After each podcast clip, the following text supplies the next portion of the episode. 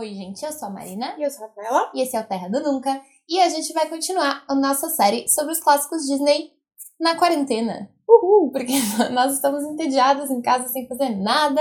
Então a gente vai gravando, não é mesmo? Essa semana a gente gravou todos os dias. Não sei se vamos continuar gravando nos próximos dias, depende de como continuar a quarentena. E a gente espera que quando você estiver ouvindo este podcast, a quarentena já tenha acabado. Mas assim, estamos gravando em dias separados e a gente tá tomando até banho. Olha só. Algumas pessoas já desistiram dessa parte, então o nosso quarentena está produtivo. A gente tá fazendo outras coisas além de gravar. então hoje a gente vai fazer as coisas do jeito um pouco diferente do que a gente costuma fazer, porque a gente sempre faz um programa por filme, né? Um programa por filme da Disney. Hoje a gente vai falar sobre uma série de filmes que a Disney lançou nos anos 40, porque nessa década depois de Bambi, que foi o último que a gente gravou, né? Que foi o quinto clássico Disney. E antes de Cinderela, que veio depois, que foi o sexto clássico Disney, a Disney lançou uma série de filmes que eram formados por segmentos curtinhos. Que nem fantasia, lembra? Quando a gente fez o podcast sobre fantasia, a gente explicou que fantasia era formado por vários trechos que não tinham uma ligação entre si, cada trechinho era uma história diferente. E esses filmes que a Disney lançou nos anos 40, eles foram exatamente assim. Todos eles tinham vários trechos diferentes com personagens e histórias diferentes. E era um tempo complicado, era um tempo difícil para o estúdio ali pós-guerra. A situação econômica não só dos Estados Unidos, mas do mundo, não estava super favorável.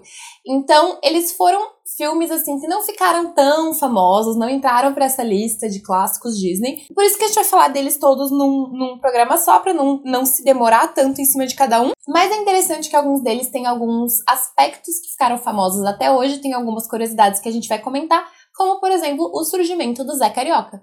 Nosso amiguinho. Nosso querido Zé Carioca, brasileiro, que apareceu pela primeira vez num desses filmes que a Disney produziu nos anos 40. O primeiro destes é o Saludos Amigos. Aqui no Brasil ele foi chamado de Alô Amigos. É um filme de pequenos trechos, assim como a gente já comentou, todos esses são. E ele tem a ideia de trazer artistas da Disney para a América Latina. E aí, cada trechinho é um artista visitando alguma parte da América Latina e aí ele vai desenhando, vai documentando como ele enxerga esses países, essas localizações. E o mais legal é que esse filme, ele realmente foi lançado primeiro aqui no Brasil, e apenas sete meses depois ele chegou lá nos Estados Unidos. Meio que a Disney dando oi pro resto do mundo, né? Porque a Disney sempre foi pra América começo, Latina. Né? É, exato. No começo a Disney era bem focada nos Estados Unidos, né? Foi, o, foi não o primeiro, mas um que ficou bem conhecido por trazer um elemento que é misturar a animação, os desenhos, com cenas de pessoas reais. Então, os personagens de desenho interagem com os seres humanos. Como aquela cena que já teve no Fantasia, do Mickey cumprimentando o maestro, mas por mais tempo e maior duração era meio como se mostrasse, tipo, o backstage da produção do próprio desenho, né? Porque eram os artistas da Disney visitando os lugares e aí tendo ideias para criar o próprio desenho que eles estavam fazendo. O primeiro desses trechos desse filme se chama Lago Titicaca. E ele é focado no Donald, um desenho em que o Donald vai visitar o Lago Titicaca, nos Andes. E aí é bem o, o Donald bem turistão, assim, com aquela, aquela estética de turista, assim, sabe? Tipo, aquela camisa vacation mode e máquina fotográfica pendurada no pescoço e tal. E aí mostra as aventuras do Donald no Lago Titicaca. O segundo trecho é o aviãozinho Pedro, que ele mostra. O, av o aviãozinho Pedro é como se ele fosse um aviãozinho criança. E, aí é muito fofo! é muito bonitinho. E o aviãozinho Pedro tá indo fazer a sua primeira entrega. Ele é um avião entregador, não um avião que transporta pessoas. E aí ele tá indo fazer a sua primeira entrega tal. E aí mostra as aventuras dele tentando fazer a sua primeira entrega. E ele tá indo do Chile pra Argentina. Que, né, como a gente falou, todas as histórias se passam na América Latina. E o aviãozinho Pedro é um personagem que a gente só lembrou que existia quando a gente foi pesquisar é. sobre esses filmes e aí a gente viu a imagem do aviãozinho Pedro, tipo o desenho dele mesmo. Aí a gente falou: caramba, eu lembro desse desenho. Tipo, a eu lembro assistiu. de ter visto esse desenho quando era criança. É. Porque pelo nome, assim, ou pelo nome Saludo dos Amigos, eu nunca ia lembrar é, de já ter visto. Não. Mas muitos desses filmes depois foram lançados em segmentos separadamente, então algumas pessoas assistem, tipo, o Lago Titicaca não assistem o Aviãozinho Pedro. Mas é um desperdício, assistam todos. O próximo segmento é El Gaucho Goofy, que é o Pateta, né? claramente, e Pateta maravilhoso, como sempre, que ele é um cowboy norte-americano e aí ele vai conhecer os pampas argentinos. Então, ele aparece no desenho vestido com a roupa típica dos pampas argentinos, que aqui no Brasil, quem bate o olho nessa roupa acaba considerando mais a roupa de gaúcho, mas é porque ali faz fronteira, né? É, é bem tipo, parecido mesmo. E aí, nesse, nesse desenho, ele, ele faz churrasco, tem cenas dele, assim, bem aproveitando a cultura argentina mesmo. E o próximo segmento, então, é, de novo, focado no Donald, e aí é Aquarela do Brasil. Ele, daí, finalmente chegamos ao Brasil, o Donald vai conhecer o Rio de Janeiro, e aí, então, ele é apresentado ao Zé Carioca, que tem sua primeira aparição na Disney nesse desenho, e o Zé Carioca mostra para ele as maravilhas do Brasil, as cores do Brasil e o samba, como não poderia faltar. E aí, nesse segmento do desenho, toca a música Aquarela do Brasil, por isso o nome, e também Tico Tico no Fubá. O que é muito engraçado, porque a Carmen Miranda era portuguesa, né? Na real. É, gente... Mas todo mundo associa ela com a cultura brasileira Claro, dessa é, época. Exato. Acho que se você fizer um quiz, Todo mundo acha que ela é todo mundo brasileira. vai votar que ela é brasileira. é, verdade. Saúde dos Amigos chegou a ser indicada a três Oscars de melhor edição de som, melhor trilha sonora e melhor canção original. Então, né, apesar da gente estar falando de uns filmes da Disney que são mais Flopados. desconhecidos, Opa, não podia falar flopado. a crítica continuava gostando das produções da Disney nessa época. Uhul. E uma curiosidade é que o Zé Carioca, ele tem nomes diferentes de acordo com o país em que, né, a- a- ele tá sendo dublado, digamos assim.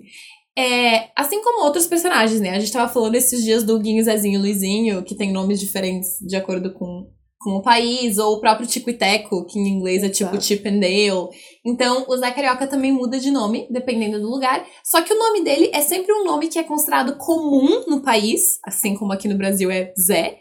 E é geralmente um apelido, tipo, é um apelido de um nome comum naquele Hum. país. Então, nos Estados Unidos ele é Joe Carioca, na Espanha ele é Pepe Pepe. Carioca, e assim sucessivamente. É sempre um nome simples e é um apelidinho. assim. Bom, o Zé Carioca, ele se tornou mais famoso ainda com o próximo filme da Disney, o próximo filme que a Disney lançou nos anos 40, que saiu em 1944, e que se chamava The Three Caballeros. Caballeros em espanhol. Em português, esse filme foi traduzido como Você já foi à Bahia? É uma pergunta, no caso. o que claramente tem tudo a ver tudo a com ver. The Three Caballeros. É porque assim, É ó, uma ótima tradução. caballeiros era espanhol. E brasileiro gosta que as coisas sejam sobre eles, entendeu? É verdade. Aí, tipo, até parece que eu vou lutar. Mas poderia ser os três cavaleiros. Não precisava deixar em espanhol, era só. Ah, enfim, né? Porque esse filme também é focado na América Latina, como o anterior, o Saludo dos Amigos, e também mostra diferentes partes da América Latina, inclusive o Brasil. Mas não só o Brasil. Não só a Bahia também. Não só a Bahia.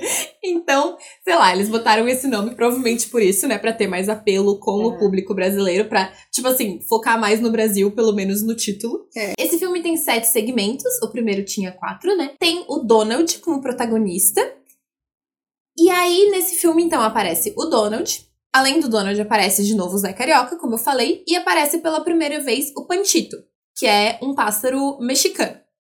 Então, foi, né, um jeito de introduzir um personagem que era de outra nacionalidade latino-americana nos filmes da Disney.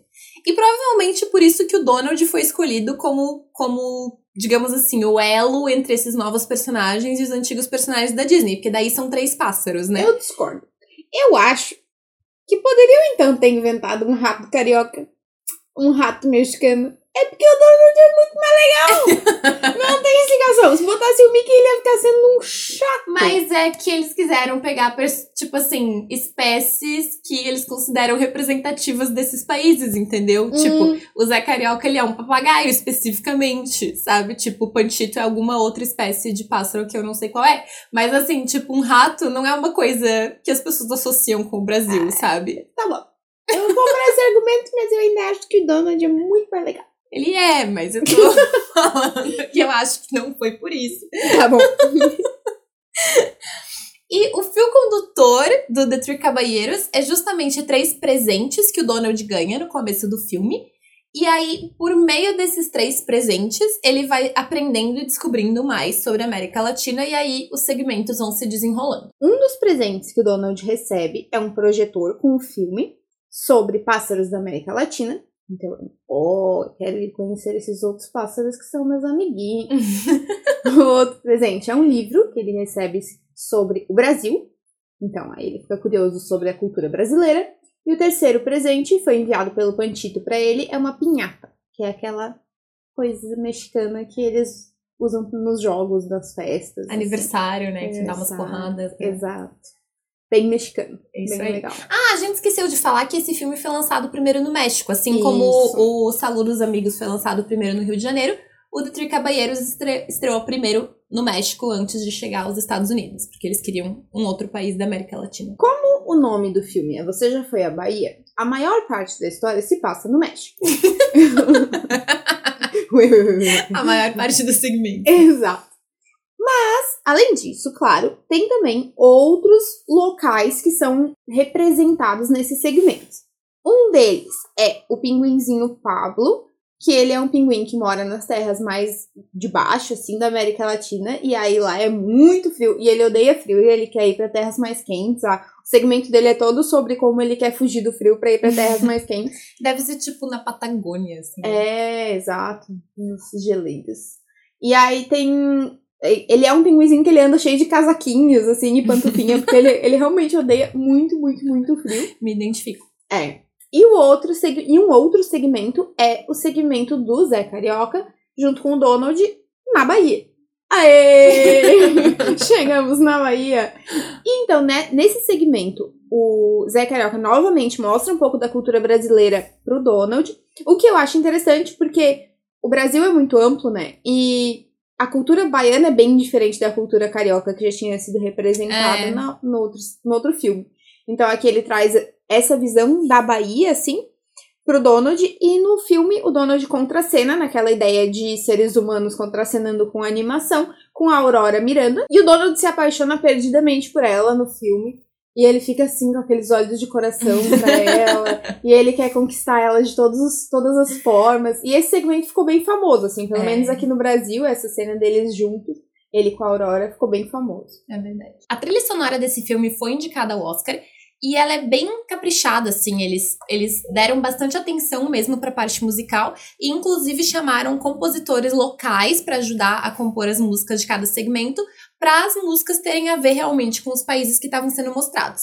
Então, nos trechos mexicanos, eles tiveram ajuda do Manuel Esperon, que é um compositor mexicano muito famoso, e ele compôs mais de 500 trilhas sonoras de filmes meu Deus. de uma época que é considerada a era de ouro do cinema mexicano. Então ele realmente é um cara bastante conhecido no México.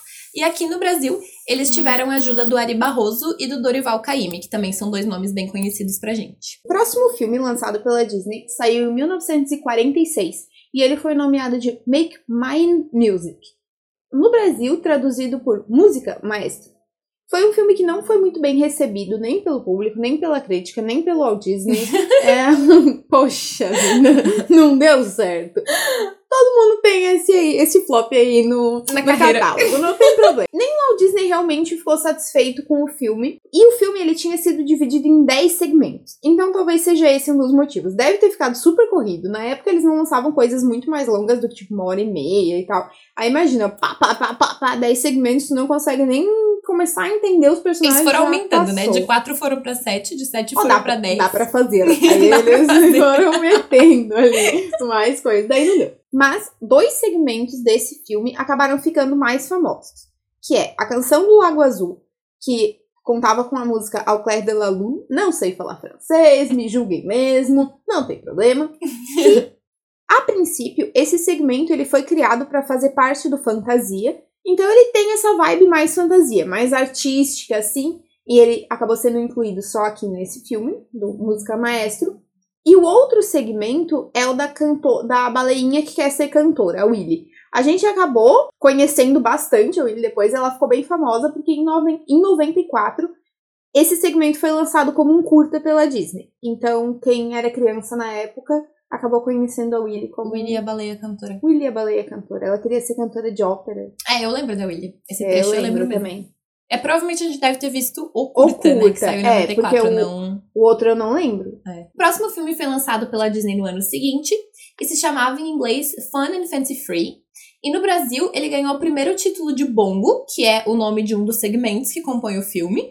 E aí depois eles mudaram o nome para Como é Bom Se Divertir. Puta que. olha, olha. É difícil, cara. É Não dá pra difícil. defender. Não dá pra defender esse nome. Era bem melhor ter deixado Bongo. Qualquer coisa. Era bem melhor ter deixado Fun and Fancy Free. Mesmo que ninguém entendesse nada. Ai, bota, sei lá, diversão da Filme pesada, lançado pela, pela Disney em 1947. É, é brega, é bem brega. Parece título de música da Xuxa. Enfim, esse filme era composto por apenas dois segmentos, que eles foram inicialmente planejados para ser longas metragens, então por isso que é só dois segmentos, porque são dois segmentos mais longos do que nos filmes anteriores, né? Mas, né, aquela época, contenção de gastos, vamos economizar aqui, vamos dar uma diminuída nos filmes, vamos lançar dois em um só. Então eles acabaram virando dois média-metragens, sei lá, grudados no mesmo filme. E o primeiro deles, como eu já falei, se chama Bongo. E ele conta a história de um urso de circo, o Bongo, que ele sonhava em, tipo, ir embora do circo e viver na floresta como os antepassados dele faziam e tal. Só que assim, ele nasceu e foi criado no circo. Então ele não sabe, tipo, caçar e se virar sozinho na floresta tal. Então, quando ele finalmente consegue fazer isso de fugir do circo e, e voltar a morar na floresta, ele tem vários problemas e tal, porque obviamente ele está acostumado a morar em cativeiro e não na floresta. Então, essa é a história do Bongo. Eu não sei se no final o Bongo volta pro circo ou o que acontece com ele. Se eu fosse ele, eu voltava. Jamais saberemos. E o segundo segmento, que também era pra ser um longo e acabou se- sendo um segmento aqui, é Mickey e o pé de feijão. Aí, né, autoexplicativo. Não preciso contar pra vocês a história do pé de feijão. do João pé de feijão. Só que ao invés de ser o João, é o Mickey. E aí os outros personagens da Disney são incluídos aqui. A Disney fazia bastante isso, de tipo contar uma história Clássica. clássica com outros. Sabe uma que eu lembro? Ó, o parênteses gigante, vocês vão se perder na história. É o tio Patinhas. Ele tem uma namorada que é tipo uma pin-up. E É ela- do DuckTales esse desenho. Isso, e ela canta a música do Diamonds Are the Girl's Best Friend, só que com Com pepitas, pepitas de ouro. aham. E aí depois, quando eu cresci, eu fui ver a versão original e fiquei, ué, roubaram da Disney. Mas na verdade tô... É do DuckTales, é uma antiga namorada do Tio Exato. É maravilhoso que ele vai encontrando as memórias. Vocês sabem que o primeiro dublador, tanto do Mickey quanto da Minnie, foi o Walt Disney. Mas como ele fumava, passou-se os anos e aí ele já não conseguia mais fazer o falsetezinho de fazer a vozinha fofa do Mickey. E aí ele teve que passar o bastão adiante. Mas essa edição do Mickey, do Mickey e o Pé de Feijão, ainda é o Walt Disney. Se vocês encontrarem o áudio original, é o Walt Disney por lá. Última vez que ele dublou o Mickey. Em 1948 saiu o próximo filme, que se chamou Melody Time. Aqui no Brasil ele foi traduzido primeiro como Cante com Disney e depois como Tempo de Melodia, ou seja, eles mudaram e depois falaram: não, não, deixa como é em inglês mesmo que Tradução. fica melhor. Mas Cante com Disney não é ruim. Pelo menos não é brega como, como é bom se divertir. Ah, é. Ao menos era fofos. Ele é composto por sete trechos. E os dois que a gente resolveu destacar aqui, que são os que ficaram mais famosinhos, assim, são um que é o retorno do Zé Carioca com o Donald. Deu pra perceber que eles fazem uma boa dupla, porque a Disney, né, aproveitou essa, essa dinâmica dos dois várias vezes. Mais que amigos, friends. Mais que amigos friends. E esse trecho se chama A Culpa é do Samba. E ele segue mais ou menos a linha dos outros, dos outros segmentos que envolviam o Zé Carioca e o Pato Donald e cultura brasileira. E o outro trecho que também ficou famosinho é centrado no Pecos Bill. O Pecos Bill é um personagem tradicional, meio folclórico, assim, norte-americano, que ele é um cowboy. E ele tem várias histórias contadas sobre ele e tal. Ele não é uma invenção da Disney. Ele é uma dessas histórias que, assim, ninguém sabe como começou, de onde veio. ou- As pessoas simplesmente sabem que aquele personagem existe, sabe? E aí a Disney, tipo, aproveitou essa, essa história do Pecos Bill e fez um, um segmento focado nele, contando as aventuras dele e tudo mais. A primeira vez que eu ouvi falar do Pecos Bill, eu não fazia ideia de que ele era um personagem da cultura americana e não fazia ideia de que a Disney tinha qualquer coisa a ver com esse personagem. Foi nos próprios parques da Disney, que, pelo menos no Magic Kingdom, eu não sei se nos outros parques da Disney pelo mundo, mas no Magic Kingdom tem um restaurante temático do Pecos Bill, porque é uma área da- do Magic Kingdom que é temática de cowboys, assim, né? A Frontierland, que é mais como se fosse mesmo o Velho Oeste e tal.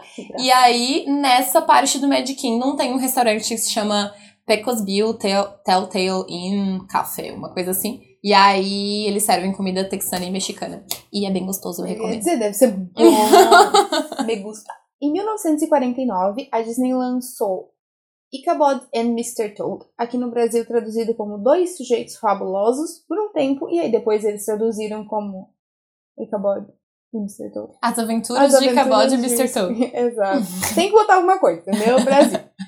que é isso? O nome é autoexplicativo. Um segmento fala sobre o Mr. Toad e outro segmento fala sobre o Ichabod.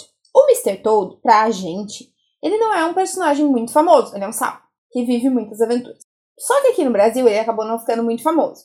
Para os norte-americanos, principalmente da época, ele foi um personagem que fez muito sucesso. Inclusive, ele ganhou um brinquedo nos parques da Disney, no Magic Kingdom, por ser o parque mais antigo, tradicional, blá blá blá blá. Então ele, ele tinha essa ride lá no, no parque. E aí, depois de um tempo, quando eles viram que a ride já não tava mais fazendo sucesso, porque as pessoas cagaram pro Mr. Toad, ninguém mais nem Ninguém sabia mais quem sabia quem ele era.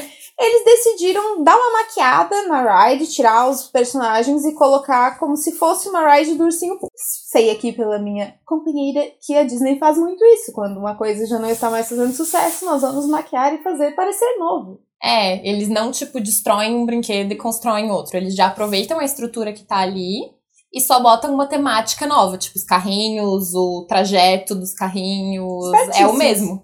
Mas aí, tipo, eles fazem uma coisa nova. É que nem no Epcot tinha um brinquedo que falava sobre a cultura norueguesa. De uma forma mais genérica, assim. É um barquinho que vai andando num riozinho e daí ele vai contando várias coisas sobre a cultura norueguesa. E aí, quando Frozen explodiu e fez muito sucesso, Olha. eles maquiaram o brinquedo pra virar um brinquedo temático de Frozen. Então continua sendo um brinquedo que você vai, entra num barquinho, o barquinho vai andando no Sim. riozinho, só que agora o que aparece é a história de Frozen e não coisas sobre a cultura norueguesa. E eles fazem muito isso. E já pensou se uma pessoa foi lá há muitos anos atrás e é dona do Mr. Toad, daí ela vai agora, não lembra que era do Mr. Toad, ela fica, nossa, deve dar um bug no cérebro, tipo, era pra ser outra coisa aqui, eu já vivi isso de outra forma, sabe? Um jeito de ficar se renovando, né? Porque É. imagina que saco se, por exemplo, tivesse lá um, um espaço ocupado com a ride do Mr. Toad, que ninguém lembra que caralho Isso ainda é. tá funcionando estruturalmente, É. dá pra aproveitar. E o outro trecho sobre o Ichabod, nós estamos muito animadas agora. se chama Sleep Hollow.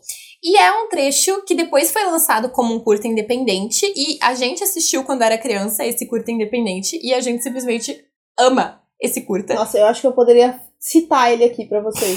Na hora de contar a história, ao invés disso, a gente faz um recital da, da história. A gente vai falando todos os diálogos aqui e Isso. tal. Porque a gente amava demais esse desenho. E até hoje eu amo. Eu Nossa, queria muito reassistir. É. Ele é inspirado num conto que foi publicado originalmente em 1820, então super antigo, por um cara chamado Washington Irving. E ele é considerado o conto de ficção norte-americano mais antigo entre os que são, tipo, lidos até hoje, são famosos até hoje e tal.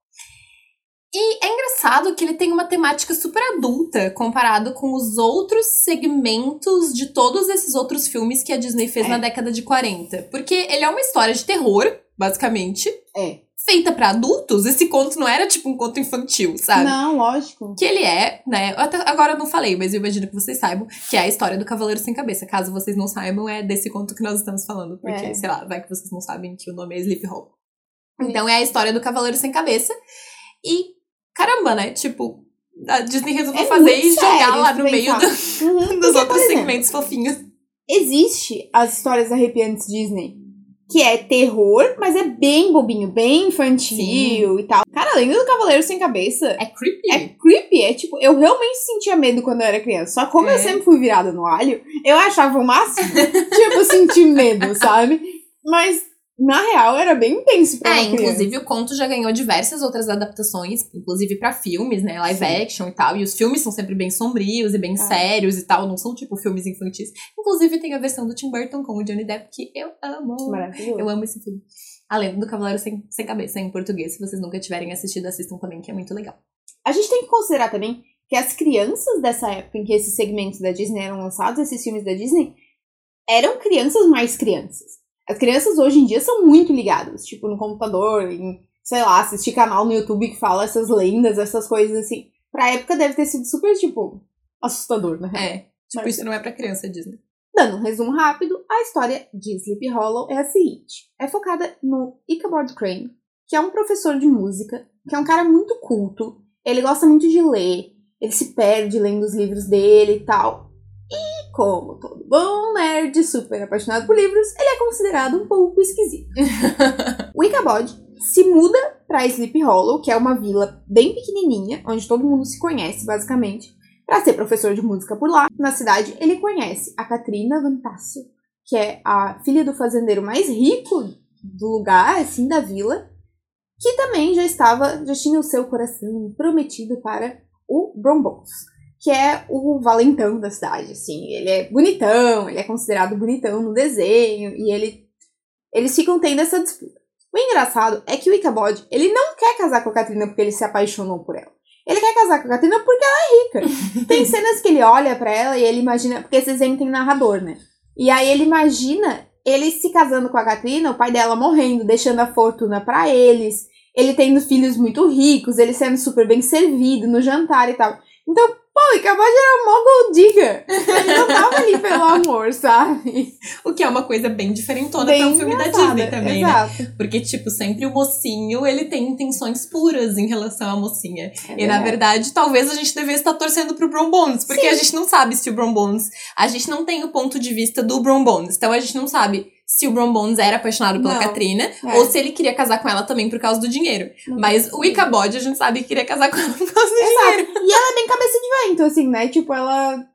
Parece, Parece que, ela, que ela não liga muito, é. na verdade ela não dá muita bola pra nenhum dos dois, assim, tipo... Ai, talvez ela pense, ah, vou ah, embora pra um, Paris. Mais um pretendente. Exato. Aí, em meio a essa disputa pela Katrina, o Ron Bones descobre que o Ichabod é um cara super medroso e super supersticioso. Tipo, ele, ele morre de medo de fantasma e de histórias de terror. E aí, na, na cidade, tem uma lenda do Cavaleiro Sem Cabeça, que seria um soldado que morreu durante a Guerra Civil Norte-Americana que ele teria tomado uma bala de canhão na cara, e aí, tipo, a cabeça dele sumiu. Então ele cavalga até hoje por aí procurando sua cabeça. Existe essa lenda, e aí o Brombon se aproveita dessa lenda para apavorar o Ichabod. Então tem uma cena muito icônica do desenho, assim, muito legal, que é uma festa de Halloween. Eu acho que é na fazenda dos, dos Van Tassel, é. uhum. né? O Brombon resolve contar a história do Cavaleiro Sem Cabeça, conta a história cantando, né, como todo bom filme da Disney. É. E aí todas as pessoas que estão ali cantam com ele e tal, contando a história do Cavaleiro Sem Cabeça.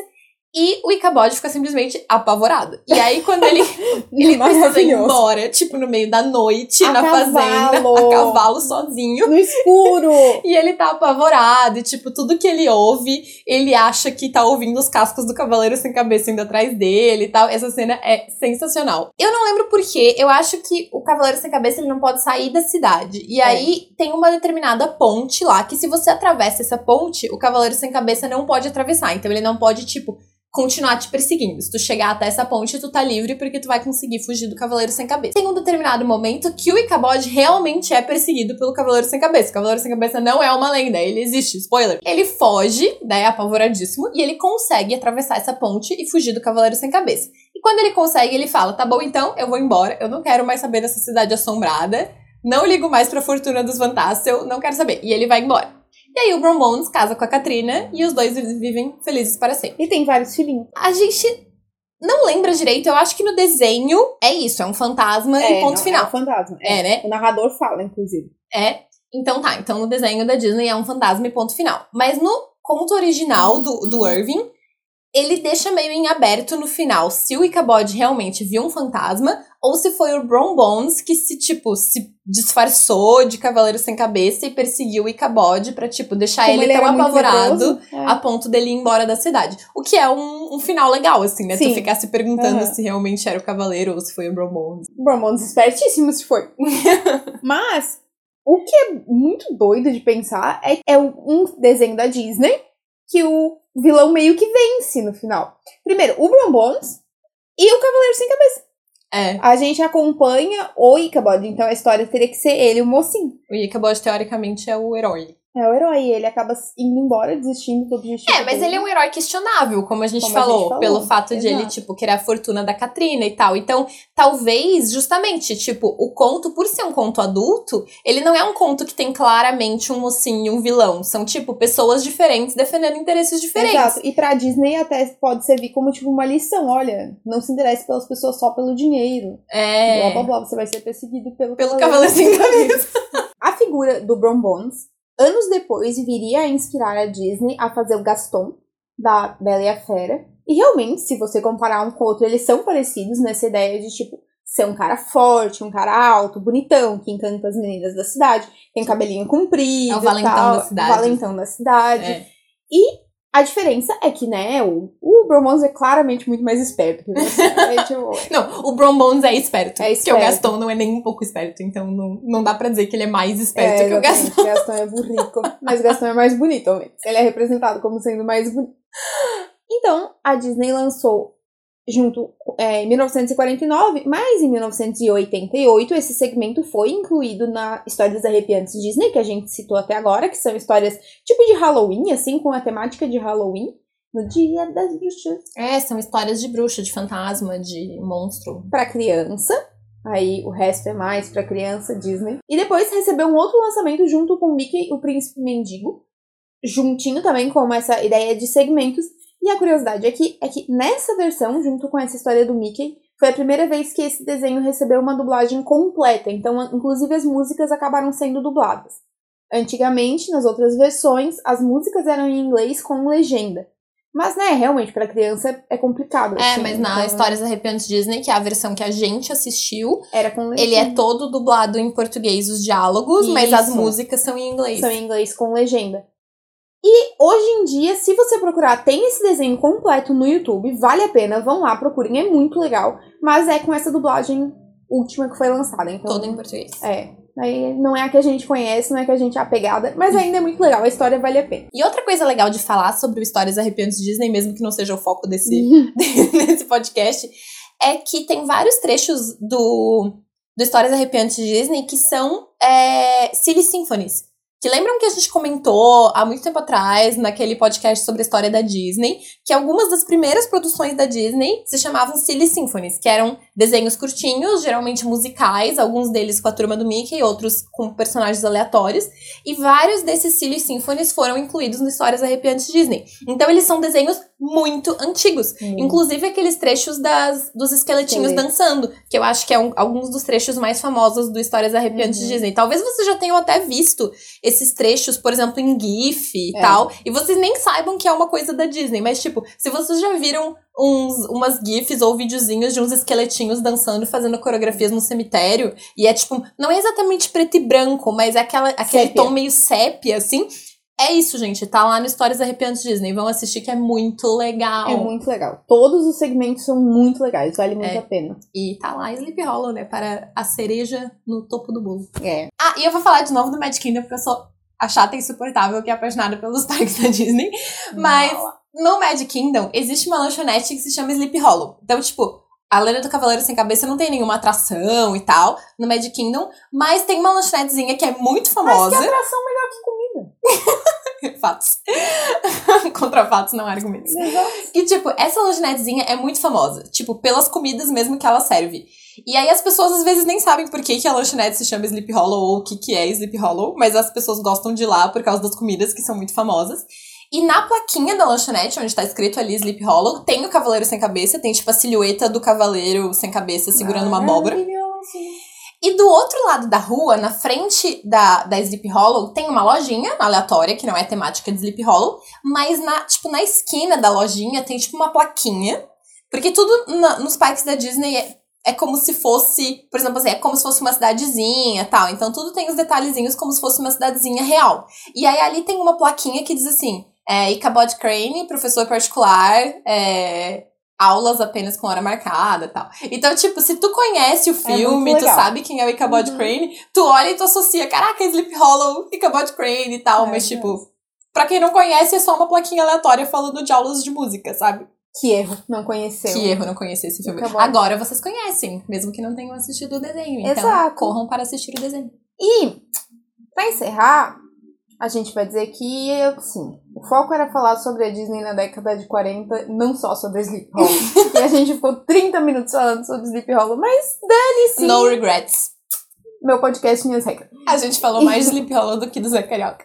Desculpa, Zé Carioca. Foi mal. Você faz história de terror? Não! então é isso, gente. Nosso próximo podcast dos, clá- dos clássicos vai ser sobre Cinderela. Que é um grande clássico. E aí nós voltamos a falar dos grandes sucessos da Disney, porque Cinderela foi basicamente o filme que tirou a Disney da lama. Da lama. Contaremos essa história no próximo podcast. Até mais! Até! Boa quarentena! Tchau, tchau! Tchau!